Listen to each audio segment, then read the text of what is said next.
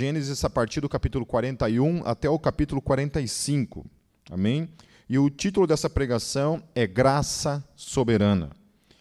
Então, só para contextualizarmos mais uma vez, nós estamos tratando especificamente a história de José. Domingo passado nós estivemos tratando um pouco da história desse, desse menino de 17 anos que havia sido vendido pelos irmãos. Amém? Mas antes de começarmos a tratar a palavra, vamos orar mais uma vez. Amém? Vamos fechar nossos olhos. Senhor, nós oramos mais uma vez e agora pela tua palavra, Senhor. Invocando, Senhor, a presença do teu espírito, a iluminação do teu espírito aos nossos corações, às nossas mentes, Senhor. Que aquilo que formos tratar hoje, Senhor, na tua palavra, venha em encontro ao nosso coração, Senhor trazendo para o nosso coração, Deus, transformação, vida, alimento para o nosso espírito. Em nome de Jesus eu oro. Amém. Então, mais uma vez, contextualizando, José, ele havia sido vendido como escravo pelos próprios irmãos, é, mas lá em Gênesis 39, 2, Deus diz que Deus estava com José o tempo todo e fazia-o prosperar. Então, ainda que José havia sido vendido pelos irmãos, o texto fala que Deus o tempo todo estava presente em tudo o que estava acontecendo, assistindo a tudo e muito mais do que assistindo. Deus estava presente juntamente com José em todo o tempo. No momento em que ele foi lançado naquela cova, depois que ele foi tirado de lá, vendido como escravo e levado ao Egito para servir numa casa de Potifar, ainda assim Deus estava com ele e a mão de Deus estava abençoando a vida desse jovem de 17 anos. Depois ele foi preso sobre a falsa acusação de ter tentado violentar a esposa do seu senhor Potifar. Né? Mas ainda assim, lá em Gênesis 39, no versículo 21, o texto diz que apesar disso, Deus ainda estava com ele. Então Deus diante de toda aquela injustiça que estava sendo feita para com a vida daquele jovem que procurava viver uma vida de santificação, tanto que ele pegou e tentou fugir de todas as formas daquela questão que a mulher de Potifar tentava contra ele né, na questão do adultério, ainda assim, diante disso, ele se mantendo fiel, ele foi injustiçado, e o texto fala que, mesmo diante de toda aquela injustiça que aquele jovem estava vivendo, ele acaba sendo preso e, ainda na cadeia, Deus estava com ele, diante de todas as suas tragédias, diante de todas as suas sombras. Daí, no capítulo 21, o qual nós não leremos, lá na prisão, José interpreta o sonho de um copeiro do rei que estava preso. O significado do sonho era de que o copeiro seria liberto do cárcere e colocado sobre uma elevada posição. E ele pede para esse copeiro que, quando ele saísse lá da cadeia e voltasse e ocupasse essa posição, que esse copeiro se lembrasse dele da situação em que ele estava e tentasse de alguma forma intermediar para que ele fosse liberto de uma situação ao qual ele não tinha culpa alguma. E o que aconteceu? O copeiro se esquece dele também. Né? E lá, mais uma vez, fica ele nessa situação. E o interessante nessa situação, no que diz respeito a esse copeiro, foi que Deus havia dado para ele a interpretação desse sonho. Então, ainda que Deus havia dado para ele essa interpretação do sonho, ainda assim o copeiro vai e esquece dele. Então Deus estava com ele e ainda assim assistindo a toda essa situação de abandono. Por quê? Volto a falar. Os olhos de, de José estavam olhando para algo mais, que Deus estava presente em tudo isso, e tudo isso ele aceitava e ficava, beleza, ok. Deus está comigo, Deus sabe de todas as coisas.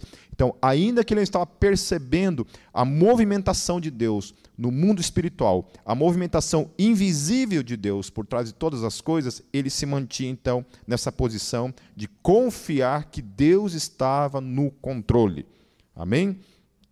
Porém, ainda no capítulo 41, Faraó ele tem um sonho e o copeiro, então, nesse momento que Faraó tem um sonho, ele se lembra de José e pede para chamar José para que ele interpretasse o sonho de Faraó. Então, a interpretação do sonho que o faraó teve envolvia sete anos de bonança que viriam e sete anos de fome que viriam sobre a terra do Egito e a circunviança.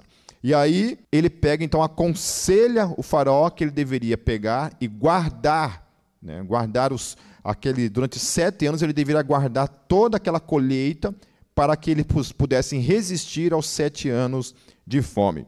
Mas o interessante ali, quando você olha no capítulo 41, no versículo 28 e o versículo 32, que este sonho, quem havia dado este sonho para Faraó, tinha sido o próprio Deus. O próprio Deus havia dado esse sonho para o Faraó, e o próprio Deus então dá a José a interpretação desse sonho. E olha o que o texto fala lá no, no versículo 28 e no versículo 32. Esta é a palavra que tenho dito a Faraó. O que Deus há de fazer, mostrou-o a Faraó. E, o, e que o sonho foi repetido duas vezes a Faraó, é porque esta coisa é determinada por Deus e Deus se apressa em fazê-la. Então, não somente Deus havia dado o sonho para Faraó, não somente Deus havia dado a interpretação para José, mas aquilo que ele estava profetizando por meio desse sonho era a mão de Deus que traria aqueles sete anos de bonança sobre o Egito e aqueles sete anos de fome também sobre o Egito e as demais eh, vizinhanças. Né? Ou seja, tudo que viria sobre toda aquela terra viria da parte de Deus, tanto a bonança quanto a fome. Então a gente pensa nessas horas, né?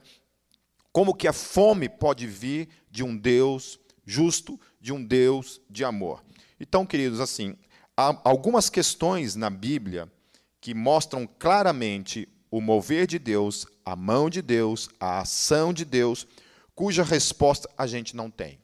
Das razões pelas quais Deus se move, da forma como ele se move, trazendo tanto a bonança quanto a fome, trazendo tanto a vida quanto a morte, trazendo tanto a saúde quanto a doença. Nós, nós temos é, diversos exemplos de movimentos de Deus no tempo e na história em que Deus agiu dessas duas maneiras.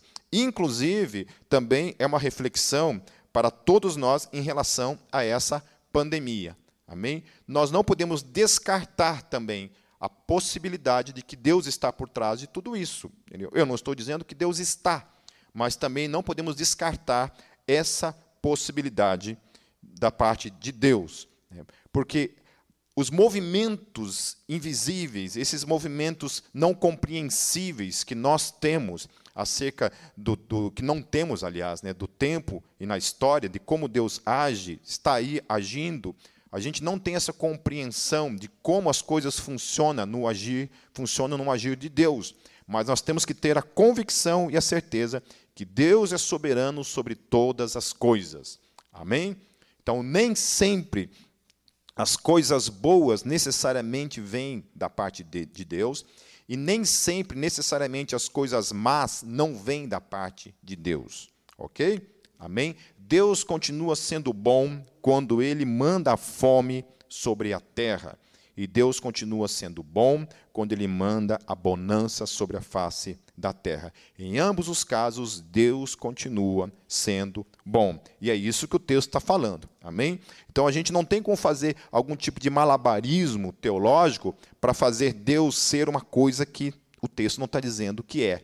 A ação de Deus ser algo que o texto não está dizendo que é. Amém? Porque a gente vê muita gente assim falando na internet a respeito de um Deus de amor, um Deus de amor, um Deus de amor, e muitas vezes nega a possibilidade da ação de Deus por meio de coisas muitas vezes vistas de modo ruim, como algo que não vem da parte de Deus. É impossível, algumas pessoas falam. Né? Uma doença não pode jamais vir da parte de Deus. A morte, né, a tragédia, o mal não pode vir jamais da parte de Deus. É assim que algumas pessoas compreendem. O problema dessa ideia acerca de, de Deus não agir dessas maneiras é que a Bíblia contradiz essas coisas. Porque na Bíblia há ações claras de Deus se movendo dessas formas. Amém? Então, assim, eu me coloco na condição que Paulo fala, que Paulo fala muito claramente para todos os seres humanos. Quem és tu para questionar a Deus? Amém? Então, eu não questiono. Amém? Não questionar não significa que a gente precisa necessariamente ficar feliz com a situação, é, amar a situação, ter prazer na situação. Amém? Ninguém aqui é masoquista. É, o desejo de Deus para o cristão não é que o cristão seja um masoquista que ame sofrer, adore o sofrimento, tenha prazer no sofrimento. Não é isso. Mas a questão é que, mesmo diante do sofrimento, mesmo diante das nossas lamentações, mesmo diante das nossas dores, nós temos que ter a nossa mente muito bem focada, clara, que Deus é soberano e que Deus está presente, principalmente. Amém? Deus estava presente nesse momento, Deus estaria presente tanto no momento da bonança quanto no momento da fome. Em todo o tempo ele estaria presente, porque ambas as coisas vinham da parte dele, é o que o texto está falando. Mas é, não é interessante também que Deus ele revela o que ele faria, ao mesmo tempo em que ele orienta Faraó como ele deveria se prevenir acerca daquilo que viria da parte de Deus. Né? Então, assim, é uma coisa assim, é, às vezes até mesmo difícil de entender esses paradoxos em relação a Deus. Né? Deus traria algo, né? não revela a razão, o porquê que ele estava trazendo aquilo ali, no seu projeto, no seu projeto eterno, nos seus planos para com aquelas pessoas, especificamente com a vida de José, ele não revela o que estava por trás daqueles planos. Porém, algumas coisas depois vão fazer a gente entender as razões pelas quais Deus estava movimentando todas as coisas para um bem maior. José, então, diante disso, por interpretar o sonho de Faraó e trazer uma proposta para Faraó de que ele deveria, então, durante os próximos sete anos, guardar todas as coisas, né, guardar os alimentos nos celeiros para os tempos de fome. Diante disso, lá no versículo 40, olha o que acontece, olha o que o texto fala. Faraó dizendo para José: Tu estarás sobre a minha casa, e por tua boca se governará todo o meu povo. Somente no trono eu serei maior que tu. Ou seja, José se torna um menino de 17 anos, que é vendido como escravo, é preso injustamente. Esse menino se torna a segunda maior autoridade de todo o Egito. Somente Faraó estava acima de José. Olha que coisa tremenda, meus queridos. Olha que coisa tremenda. Um coração que se inclina à vontade de Deus, que em tudo dá graças, que em tudo entende que a mão de Deus o movendo, Deus o coloca então segundo, na segunda posição em todo o império egípcio. Ele é colocado. Olha que coisa tremenda. Ao invés de ele ser uma pessoa reclamona da vida, olhando para as injustiças que estavam acontecendo com ele já, já estava na sua terceira injustiça, né? A injustiça que visava os irmãos o vendendo, a injustiça que visava ele ter sido preso injustamente e a injustiça de ter revelado o sonho do cara que se deu bem e ainda assim ser esquecido. Agora sim, Deus o coloca nessa posição. Então o texto continua dizendo a partir do versículo 41. Disse mais Faraó a José: Vês aqui, te tenho posto sobre toda a terra do Egito. E tirou o Faraó o anel da sua mão e o pôs na mão de José, e o fez vestir de roupas de linho fino, e pôs um colar de ouro no seu pescoço, e o fez subir no segundo carro que tinha, e clamavam diante dele: Ajoelhai. Assim o pôs sobre toda a terra do Egito. E disse Faraó a José: Eu sou Faraó, Porém, sem ti, ninguém levantará sua mão ou seu pé em toda a terra do Egito. E Faraó chamou a José de Zafenat Paneia e deu-lhe deu por mulher a Azenat, filha de Potífera, sacerdote de On. E saiu José por toda a terra do Egito. E José era da idade de 30 anos quando se apresentou a Faraó, rei do Egito. Ou seja, de 17 anos até o tempo de prisão e o tempo em que ele estava agora diante de, de, de, do Faraó, ele já estava com uma idade de 30 anos. E era José da idade de 30 anos quando se apresentou a Faraó, rei do Egito. E saiu José da presença de Faraó e passou por toda a terra do Egito. E nos sete anos de fartura, a terra produziu abundantemente. E ele juntou todo o mantimento dos sete anos que houve na terra do Egito, e guardou o mantimento nas cidades, pondo nas mesmas o mantimento do campo que estava ao redor de cada cidade. Assim ajuntou José muitíssimo trigo, como areia do mar, até que cessou de contar, porquanto não havia numeração. É, às vezes eu acho, eu olho para esse texto também uma coisa que a gente pode trazer para a nossa vida e que eu já presenciei diversas vezes e né, provavelmente vocês também, que Deus às vezes age com a gente dessa mesma maneira, né?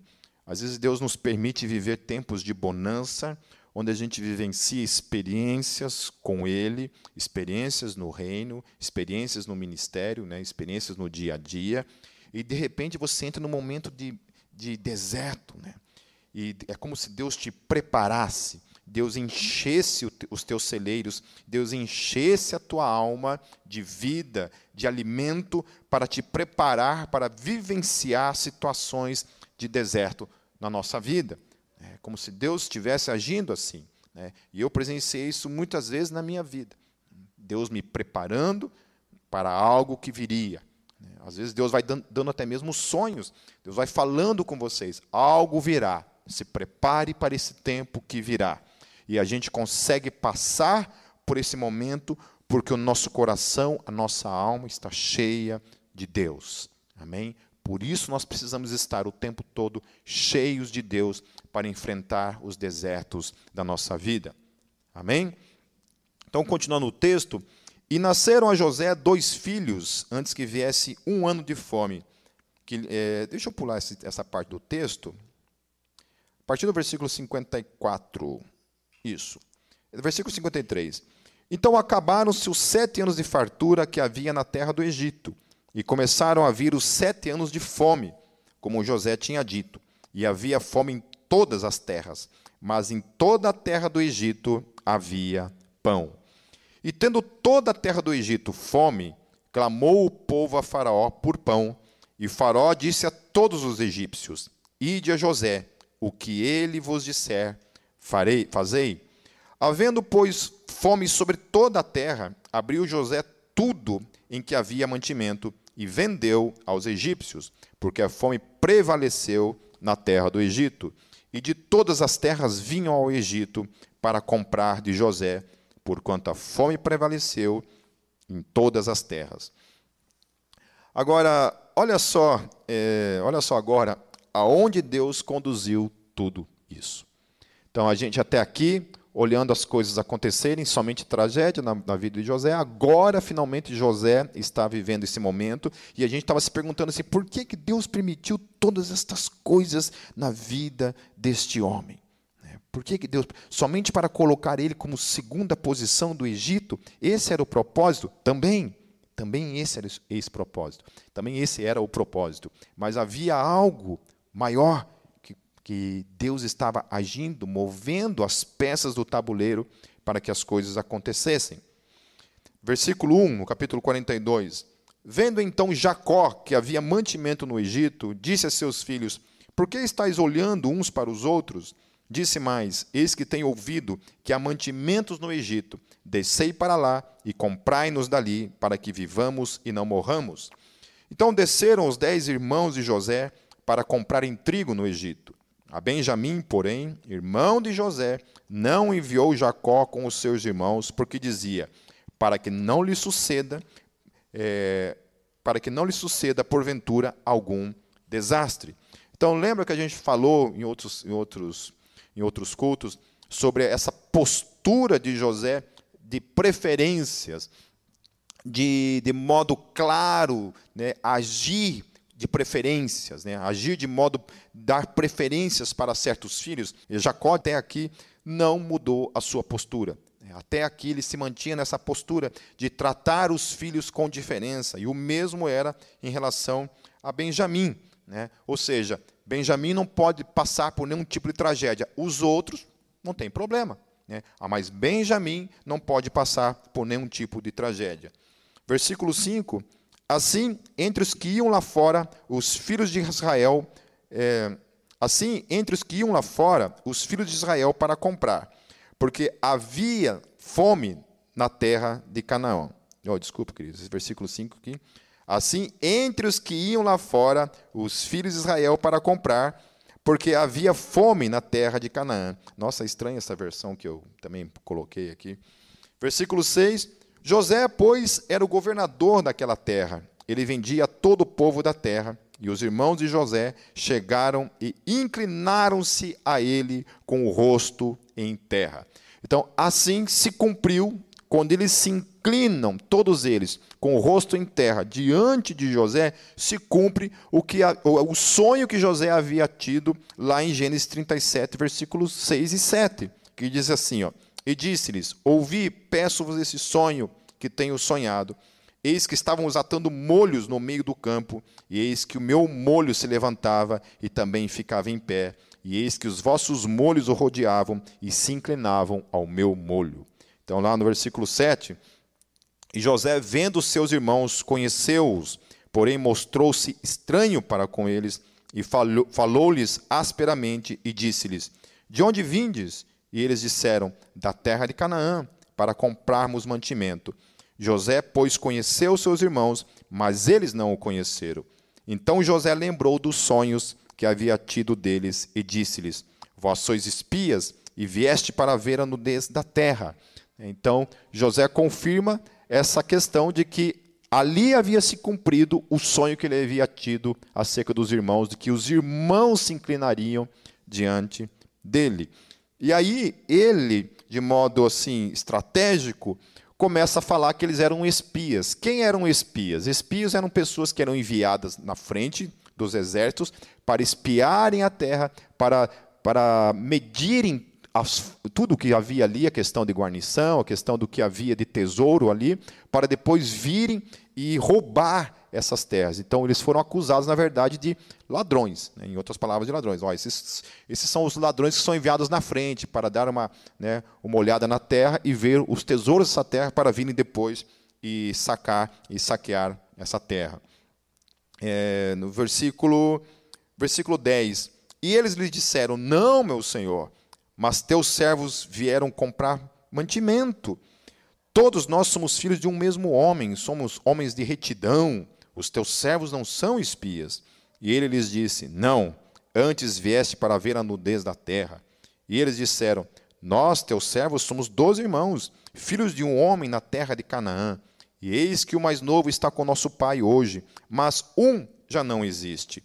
E, na verdade, eles mentiram né, quando eles falaram que já não existe, porque eles sabiam que José estava vivo e que eles haviam vendido. Então lhes disse José: isso é o que vos tenho dito: sois espias. Não, nisto sereis provados pela vida de Faraó. Não saireis daqui, senão quando vosso irmão mais novo vier aqui. Enviai um dentre vós que traga vosso irmão, mas vós ficarei presos, e vossas palavras sejam provadas, se há verdade convosco, e se não, pela vida de Faraó, vós sois espias, e pô-los juntos em prisão três dias. E ao terceiro dia disse-lhes José: Fazei isto e vivereis, porque eu temo a Deus. Se sois homens de retidão, que fique um de vossos irmãos preso na casa de vossa, de vossa prisão, e vós, ide, levai mantimento para a fome de vossa casa. E trazei-me o vosso irmão mais novo, e, e serão verificadas as vossas palavras, e não morrereis. E, a, e eles assim fizeram. Então disseram uns aos outros: Na verdade, somos culpados acerca de nosso irmão, pois vimos a angústia da sua alma quando nos rogava. Nós, porém, não ouvimos, por isso vem sobre nós esta angústia. Essa questão da culpa é uma, algo muito interessante, né? de ligar sempre quando o mal vem sobre a gente, a gente sempre pensa que a gente fez alguma coisa errada e por causa daquilo que a gente fez de errado, a gente está colhendo aquilo que nós então plantamos. Né? Pelo menos eu sou assim. Sempre quando acontece alguma coisa de errado comigo, a primeira coisa que eu penso é isso: caramba, eu acho que isso que está acontecendo comigo é em detrimento daquilo que eu fiz errado ontem, né? ou daquilo que eu fiz errado agora há pouco. Né? Então, essa questão da culpa é muito interessante. É, versículo 22. E Rubem respondeu-lhes, dizendo: Não vos dizia eu, não pequeis contra o menino, mas não ouvistes. E vedes aqui, o seu sangue também é requerido. E eles não sabiam que José os entendia, porque havia intérprete entre eles. Então José ele era muito esperto, né? Ele começa a estrategicamente fazer todo um jogo ali, primeiro acusando eles de que eles eram espias, que eles eram espiões, em outras palavras, e agora também ele finge que meio que não entenderam o que eles estavam falando, né? Porque ele fazia uso de um intérprete ali os, os irmãos falando na sua língua materna e ele usando um intérprete que provavelmente estivesse interpretando para ele na língua egípcia. Né? Então ele se fingia que não estava entendendo. Versículo 24: E retirou-se deles e chorou. Depois tornou a eles e falou-lhes, e tomou a Simão dentre eles e amarrou-o perante os seus olhos.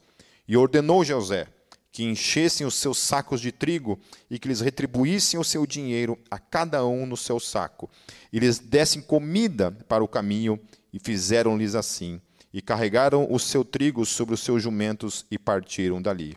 E abrindo um deles o seu saco, para dar pasto ao seu jumento na estalagem, viu o seu dinheiro, porque eis que estava na boca do seu saco. E disse aos seus irmãos: devolveram o meu dinheiro e ele também aqui no saco. Então lhes desfaleceu o coração e pasmavam, dizendo um ao outro: Que é isto que Deus nos tem feito? E vieram para Jacó, seu pai, na terra de Canaã, e contaram-lhe tudo o que lhes aconteceu, dizendo: O homem, o senhor da terra, falou conosco asperamente e tratou-nos como espias da terra. Mas dissemos-lhe: Somos homem de retidão não somos espias. Somos doze homens, somos doze irmãos, filhos de um, de um filhos de nosso pai. Um não mais existente e o mais novo está hoje com nosso pai na terra de Canaã. E aquele homem, o Senhor da terra, nos disse: Isto conhecerei que vós sois homens de retidão. Moral de história, né, queridos? Vamos avançando aqui. É, eles contam novamente tudo o que havia acontecido, tudo, tudo que havia, né, José havia falado para eles. É, e Jacó, então, fica, né, fica transtornado, especificamente, nem tanto por, pelo fato de Simeão ter ficado preso, mas ele fica simplesmente transtornado com a proposta de que eles deveriam levar Benjamim para José, para que então Simeão fosse solto. Daí ele fica indignado. Né? E os irmãos, então, ali tentam de alguma forma convencer o pai a mandar Benjamim com eles para que um dos irmãos fosse solto. Né? E aí, olha só, lá no versículo 38, diz assim: Ele, porém, disse: Não descerá meu filho convosco. Portanto, o seu irmão é morto e só ele ficou. Se lhe suceder algum desastre no caminho por onde fodes, farei descer minhas cãs com tristeza à sepultura. Então, o que, que José o que, que Jacó estava querendo dizer com isso que ele estava dizendo? Que se lasque Simeão. É. O que importa é Benjamim. É. Se Simeão vai apodrecer lá na cadeia, não interessa. O que importa é que Benjamim não seja tocado, que nada aconteça com Benjamim. Ou seja, novamente José insistindo nessa ideia de tratar com indiferença seus filhos.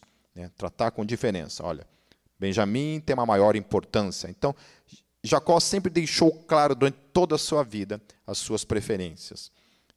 Agora, lá no capítulo 43, vai falar que só lá depois que a fome continuou e que acabou o alimento em casa, foi que então Jacó teve que se render a, a essa proposta, né, de que teria que enviar Benjamim para aquela terra. Judá faz uma proposta, fala assim: olha, pai, eu me comprometo a levar e trazer esse menino de volta. Se acontecer alguma coisa, eu me submeto, então você pode trazer sobre mim todo esse mal e eu vou ser então maldito então pelo resto da minha história. E aí só assim, só assim então que Jacó decide liberar Benjamim para ir. Aí lá no versículo 14, eu acho muito legal essas declarações assim é, explícitas no, no, texto que muitas vezes a gente passa direto e a gente, a gente nem percebe as palavras desses homens, onde eles estão declarando coisas assim fantásticas acerca de Deus. Lá no versículo 14, Jacó disse assim: E Deus Todo-Poderoso vos dê misericórdia diante do homem, para que deixe vir convosco o vosso irmão e Benjamim. E eu, se for desfilhado, desfilhado ficarei. Então ele entende que é necessária a graça de Deus, a misericórdia de Deus, a ação de Deus sobre essas, essas ações trágicas da vida. Ele entende que Deus é o único capaz de soberanamente agir sobre todas as coisas. Então, por isso que quando falam muitas vezes assim essa questão que o livre arbítrio né, ele é algo assim meio que algo que pode impedir até mesmo a ação de Deus. É como se a liberdade do homem fosse estivesse acima da soberania de Deus do querer de Deus. Quando pessoas me falam esse tipo de coisa eu sempre falo assim por que que você ora? Se a liberdade do homem é maior que a vontade de Deus, né? Porque a gente, para tudo, a gente fala, ah, mas isso é livre-arbítrio, é a liberdade do cara. Se a liberdade do cara é maior que a vontade de Deus, por que, que nós oramos? Se nós oramos, nós oramos com, com um conceito claro na nossa mente: que Deus pode intervir sobre o livre-arbítrio de qualquer pessoa, acima de qualquer liberdade. Esse é o conceito de qualquer oração, a não ser quando a gente ora por nós mesmos. Quando a gente ora por nós mesmos, tudo bem. A gente está submetendo a nossa vontade a Deus. Deus, eu submeto a minha vontade e a tua vontade. Tudo bem. Aí faz sentido. Agora, quando a gente ora pelas outras pessoas, para Deus mover o coração de autoridades, que era o aspecto aqui? Quando a gente ora pelo nosso presidente, quando a gente ora pelos governadores, quando a gente ora pelos prefeitos, quando a gente ora pelos líderes da nossa igreja, quando a gente ora pelo teu, a gente ora pelo patrão, quando a gente ora, ora pelo marido, quando a gente ora pela esposa, quando a gente ora pelos filhos, quando a gente ora pela família, quando a gente ora pelos amigos, quando a gente ora pelos inimigos, qualquer ação de oração que a gente toma na nossa vida, sempre a gente tem que partir de um pressuposto. Qual que é o pressuposto? Que Deus age no tempo, na história, sobre a vida das pessoas, sobre a liberdade das pessoas, para convencer essas pessoas a fazer, aí sim, a sua vontade. Amém, queridos? É assim que a coisa funciona. É assim que Deus age. Se Deus for esperar a liberdade, né, Deus fosse chegar assim, oh, dá licença, você me permite agir. Né? Pensou? Se fosse assim, como é que Deus ia agir na vida do ímpio, na vida daqueles que não querem saber de Deus? Amém? Então não faz sentido a gente orar. A gente só ora porque a gente crê num Deus que move os corações, as mentes, as vidas das pessoas. Amém? É, aí eles voltam lá para o Egito. Vamos pular todo esse texto, porque é muito texto para ficar lendo. É, Aí o que acontece? Moisés, é, Moisés.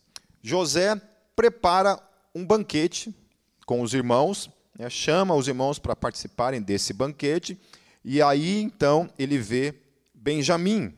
Né? É, lá no versículo 30, ainda do capítulo que a gente está tratando, lá no versículo 30 diz assim: eles estavam lá durante o, o jantar, versículo 29. Né, estão todos sentados ali à mesa. Diz assim: E ele levantou os seus olhos e viu a Benjamim, seu irmão, filho de sua mãe, e disse: Este é vosso irmão mais novo, de quem falastes? Depois ele disse: Deus te dê a sua graça, meu filho. E José apressou-se, porque as suas entranhas comoveram-se por causa do seu irmão, e procurou onde chorar, e entrou na câmara e chorou ali.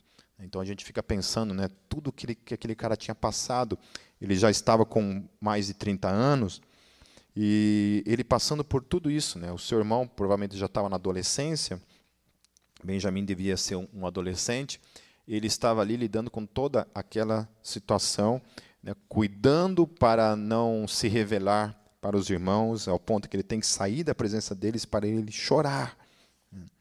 Depois, versículo 31, lavou o seu rosto e saiu, conteve-se e disse: Pão de pão. Aí eles comeram, e aí a, o texto revela, a partir do versículo, do versículo do capítulo 44, fala que José ele permite que eles vão todos embora, porém, né, ele enche né, o, eles de, de alimento, dá todo o alimento que eles precisam para viajar, para voltar para a sua terra, porém, sobre lá o, o, o saco que Benjamim estava levando, eles colocam o copo dele, né, aonde ele tomava, onde ele bebia, que deveria ser uma coisa muito preciosa. Né, lá com Benjamim ele coloca isso.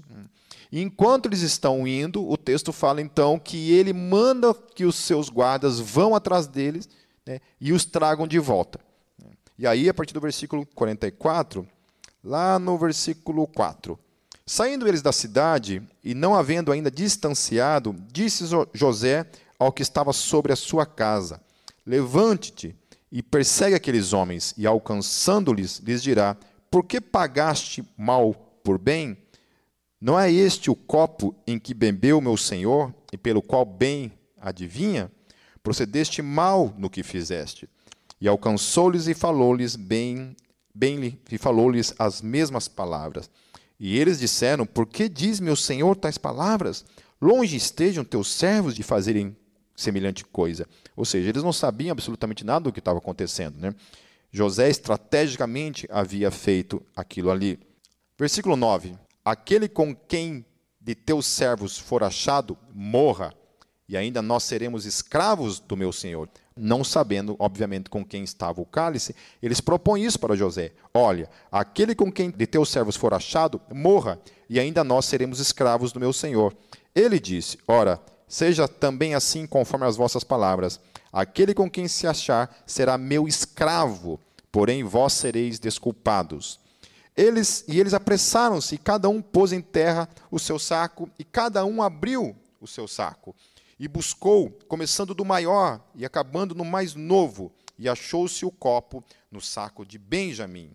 Então rasgaram as suas vestes e carregou cada um o seu jumento e tornaram a sua cidade. Ou seja, nesse momento então entrou todo um desespero, né? Porque justamente aonde que estava essa taça com Benjamim, com aquele que não deveria de qualquer forma estar, era com quem estava e aí o bicho pegou, né? É, aí lá no versículo, versículo 18. Então Judá se chegou a ele e disse: Ai, meu senhor, deixa, peço-te, o teu servo dizer uma palavra aos ouvidos de meu senhor, e não se acenda a tua ira contra o teu servo, porque tu és como Faraó. Meu senhor perguntou aos seus servos, dizendo: Tende-vos pai ou irmão? E dissemos ao meu senhor: Temos um velho pai e um filho da sua velhice, o mais novo, cujo irmão é morto, e só ele ficou de sua mãe, e seu pai o ama. Então isso era bem claro para aqueles filhos, né, que Jacó tinha um amor muito especial, tanto para com José quanto para com Benjamim. Então tu disseste a teus servos: Trazei-mo a mim, e porei os meus olhos sobre eles. Daí eles vão relatar tudo o que o que José havia falado para eles. No versículo 32, ainda Judá falando: Porque teu servo se deu por fiador por este moço para com meu pai, dizendo: Se eu o não tornar para ti, serei culpado para com meu pai por todos os dias. Agora, pois, fique teu servo em lugar deste moço por escravo de meu senhor, e que suba o moço com seus irmãos. Agora, lá para o capítulo 45, Finalmente, vamos chegar à questão do desfecho dessa história toda. Diz assim a partir do versículo 1. Então José não se podia conter diante de todos os que estavam com ele, e clamou: Fazeis sair daqui a todo homem, e ninguém ficou com ele. Quando José se deu a conhecer a seus irmãos, e levantou a sua voz com choro, de maneira que os egípcios o ouviam, e a casa de Faraó o ouviu, e disse José a seus irmãos: Eu sou José. Vive ainda meu pai? E seus irmãos não lhe puderam responder, porque estavam pasmados diante da sua face. E disse José a seus irmãos: Peço-vos, chegai-vos a mim. E chegaram-se. Então disse ele: Eu sou José, vosso irmão, a quem vendestes para o Egito. Agora, pois, não vos entristeçais, nem vos pese aos vossos olhos por me haverdes vendido para cá, porque para a conservação da vida Deus me enviou adiante de, de vós. Meu Deus, né? Quando a gente olha para a história desse homem, parece ser até uma coisa assim meio que fictícia essa história. Até mesmo difícil de acreditar que um homem que passou por tudo o que passou, que foi vendido pelos próprios irmãos, age com tamanha graça e tamanho entendimento acerca das coisas invisíveis que acontecem em Deus. Que forma mais linda e marav maravilhosa de enxergar a sua própria existência diante dos olhos do Deus ao qual ele cria. Pois ele acreditava que Deus, de modo soberano, usou todas as suas, suas tragédias para um propósito maior: salvar vidas. Salvar vidas. A gente viu toda essa, essa, essa loucura acontecendo, sem entender por quê, qual o propósito de Deus em todas estas coisas. Deus poderia ter feito de outra maneira? Talvez, nós não sabemos. Mas olha só como Deus foi perfeito. Ainda que por meio de todas aquelas tragédias, Deus foi perfeito. Deus entrega um sonho de como aquilo deveria acontecer, do que aconteceria. Por causa desse sonho, seus irmãos têm ódio, raiva dele e se propõem a destruir esse sonho, matando José. Deus intervém nessa história e não permite que ele seja morto, porque os propósitos de Deus estão acima de qualquer ação humana, qualquer escolha humana, qualquer liberdade humana, qualquer livre-arbítrio humano jamais está acima dos propósitos e da vontade de Deus. Deus então usa a vida de Rubem para poupar a vida de, de José. Judá então propõe que ele seja vendido, ele é vendido ao Egito uma outra tragédia acontece na vida dele, ele é preso. Então ele é enviado para a cadeia por causa de uma injustiça que, não tinha, que ele não tinha feito absolutamente nada. Mas Deus estava presente, o texto diz.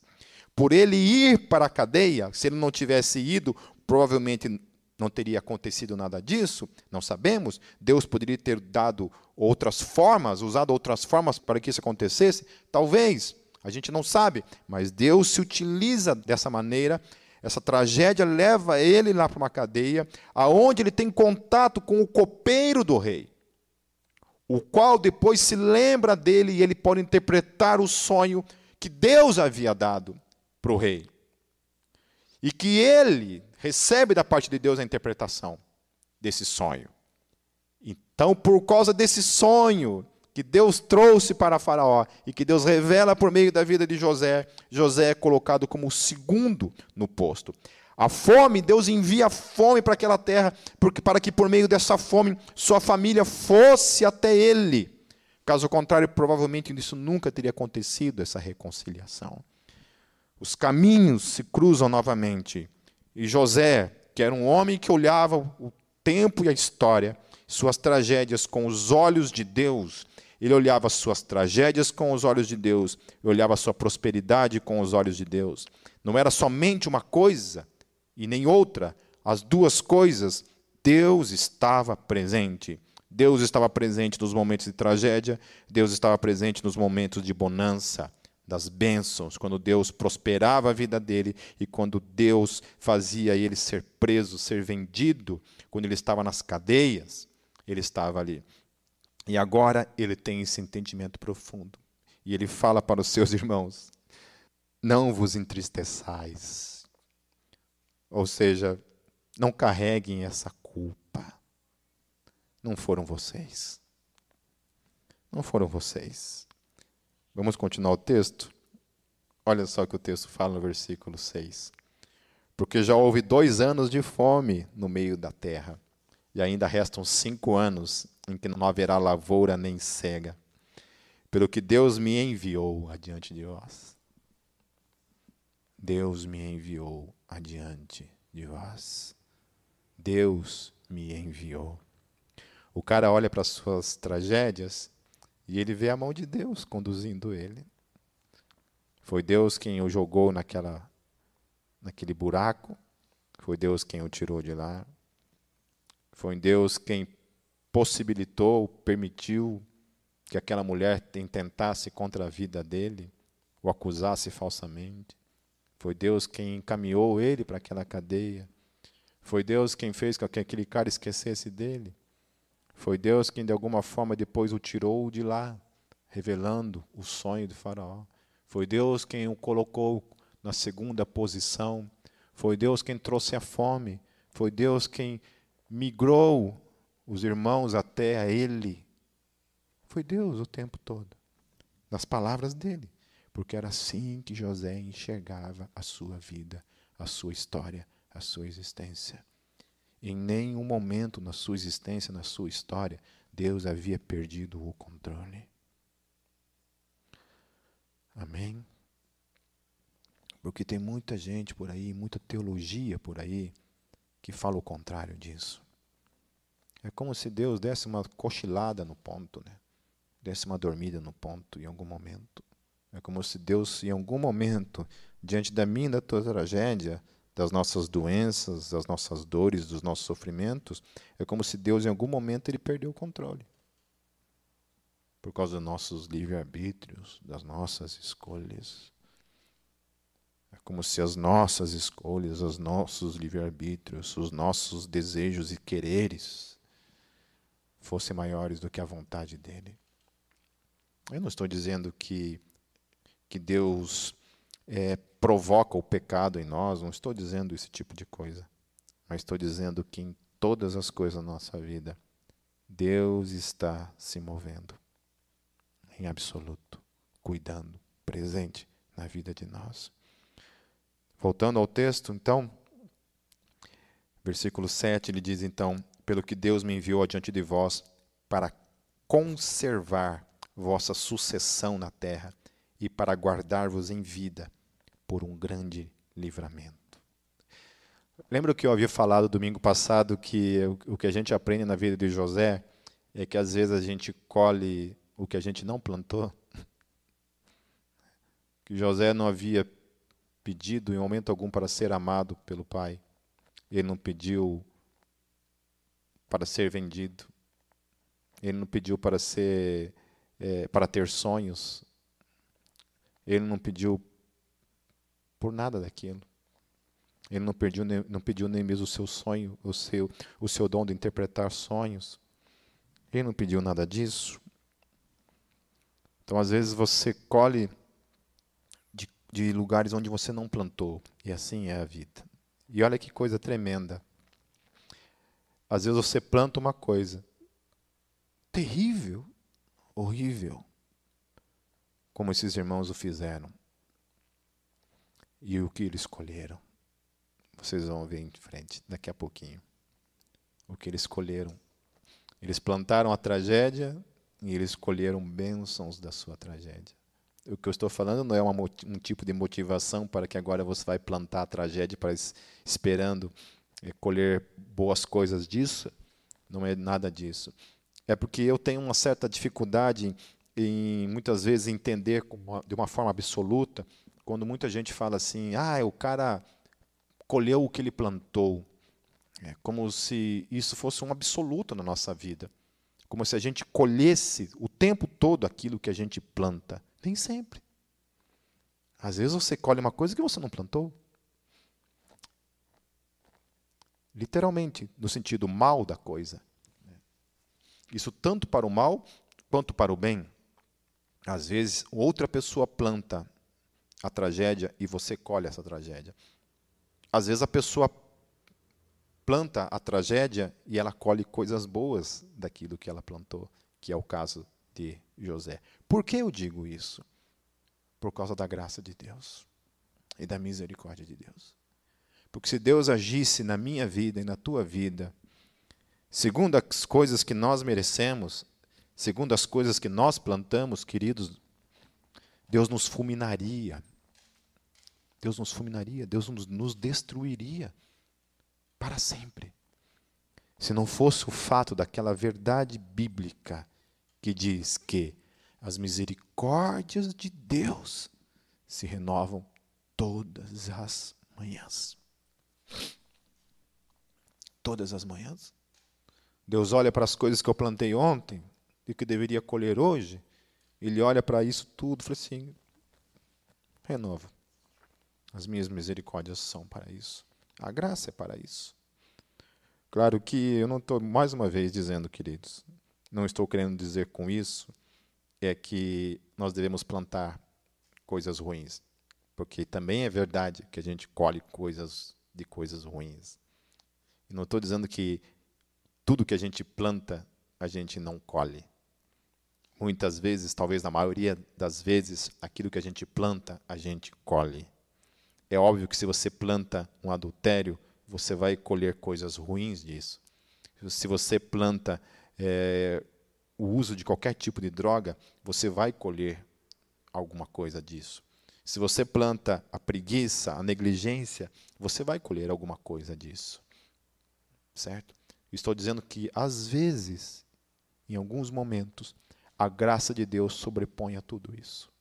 Quando a misericórdia dele se renova todas as manhãs das nossas vidas. Isso que é maravilhoso nesse Deus, que é o que acontece na vida desses homens. Mas o fantástico mesmo aqui que nós estamos tratando, voltando à questão, é a forma como José enxergava a sua própria existência. E olha lá então, a partir do versículo 8. Então, assim não fostes vós que me enviastes para cá, senão Deus, que me tem posto por pai de Faraó e por senhor de toda a sua casa, e como regente em toda a terra do Egito. Apressai-vos e subi a meu pai, e dizei-lhe: Assim tem dito teu filho José. Deus me tem posto por senhor em toda a terra do Egito. Desce a mim e não te demores, e habitarás na terra de Gozen, e estarás perto de mim, tu e os teus filhos, e os filhos dos teus filhos, e as tuas ovelhas, e as tuas vacas, e tudo o que tens, e ali te sustentarei, porque ainda haverá cinco anos de fome, para que não pereças de pobreza, tu e tua casa, e tudo o que tens. E eis que vossos olhos e os olhos do meu irmão Benjamim veem que é minha boca que vos fala. E fazei saber a meu pai toda a minha glória no Egito, e tudo o que tendes visto, e apressai-vos a fazer a descer meu pai para cá. Olha só que coisa tremenda. Né? Deus havia dado uma promessa para Jacó acerca da sua herança. Deus envia a bonança e Deus envia a fome para que tudo isso se direcione para a reconciliação daquela família, ao mesmo tempo que Deus provê a vida, a continuidade da geração de Jacó. Se tudo isso não tivesse acontecido, se Deus não revela nada acerca de Faraó, acerca daquilo que ele traria sobre a terra, de alguma forma, todo o Egito teria perecido, todas aquelas vidas teriam perecido. Mas ele movimenta tudo. A gente não entende muitas coisas assim, mas por que isso está acontecendo, Deus? Por que isso está acontecendo comigo? A gente não entende. Vamos continuar para a gente encerrar. Lá no versículo 14, e lançou o seu pescoço de Benjamim, seu irmão, e chorou. E Benjamim chorou também ao seu pescoço. E beijou a todos os seus irmãos, e chorou sobre eles. E depois seus irmãos falaram com ele. É, queridos, é difícil a gente até mesmo não se emocionar diante de um desfecho tão lindo, de uma história tão cheia de tragédias. Talvez a sua história seja uma história cheia de tragédias que Deus quer usar para transformar numa história de testemunho, numa história que, assim como a história de José, uma história que no fim de todas as suas tragédias se tornou numa história que salvou milhares de vidas. Amém, queridos? Então, o que a gente aprende com a história de José? Cinco coisas para encerrar rapidinho. Primeiro, a máxima de que tudo coopera para o bem daqueles que amam a Deus. Absolutamente tudo coopera para o bem daqueles que amam a Deus. Tudo cooperou. Todas as tragédias de José cooperou para algo muito maior. Para algo muito maior. A salvação de vidas. Segunda coisa, que a soberania de Deus moverá todas as peças da história para que a vontade dele se cumpra na minha e na tua vida. Amém? Deus vai mover, querido. Se ele tem um projeto para a tua vida, um sonho para a tua vida, não se preocupe. Não se preocupe. Quando Deus abre uma porta, ninguém pode fechar. Quando Deus fecha, também não adianta bater que não vai abrir. Apenas descanse na sua soberania sobre a tua vida. Confie nele de que Ele está cuidando de cada detalhe. As portas que Ele fecha, é a vontade dele que se fecha. As portas que se abrem, é a vontade dele que se abre. As tragédias, é a permissão dele para algo que a gente não entende muitas vezes. A gente fica confuso. A gente não consegue entender o plano, o projeto total. Um dia a gente vai entender, mas nem sempre a gente entende. terceira coisa, que o perdão pode ser melhor aplicado na vida daqueles que enxergam suas tragédias com os olhos de Deus. Amém? Quando você enxerga que Deus é soberano sobre tudo, sobre todas as coisas, fica mais fácil você perdoar as pessoas, mesmo que você não entenda por que, que Deus permitiu. Mais fácil. Você olha com os olhos de Deus, algum propósito há, eu não entendo o porquê, não entendo a razão, mas algum propósito há, e por isso perdoe Amém? Perdoe. Olha só o que José passou. E no fim de tudo, ele perdoou a vida dos irmãos, porque ele entendeu que não eram os irmãos que estavam agindo, era Deus que estava agindo por trás de tudo aquilo ali. Ainda que os irmãos não tivessem justificativa pelo mal que fizeram. Como eu falei, Deus podia ter usado outros meios. Os irmãos eram culpados pelos, pelo mal que fizeram. Mas ainda assim, ele entendia que Deus era soberano sobre tudo e sobre todos. A quarta coisa, que muitas vezes colheremos o que não plantamos. No caso de José, ele colheu o mal e colheu o bem. No caso dos seus irmãos, eles colheram o bem, mesmo diante do mal que cometeram. Por isso que cada um colhe o que planta, nem sempre é verdadeiro. Amém? E a quinta e última coisa, que no fim de toda a história trágica daqueles que amam a Deus, sempre existirá o céu como o grande prêmio e consolo para toda a dor e toda lágrima derramada. Aleluia. Aleluia. Tem uma música que eu gosto muito. O nome dessa música é O Tapeceiro de um cantor que eu gosto muito, um cantor de MPB cristão, chamado João Alexandre. Diz assim a letra: Tapeceiro, grande artista, vai fazendo o seu trabalho incansável, paciente no seu tear. O tapeceiro não se engana, sabe o fim desde o começo. Traça voltas mil desvios sem perder o fio. Minha vida é obra de tapeçaria. É tecida de cores alegres e vivas, que fazem contraste no meio de, das cores nubladas e tristes. Se você olha do avesso, nem imagina o desfecho. no fim das contas, tudo se explica, tudo se encaixa, tudo coopera para o meu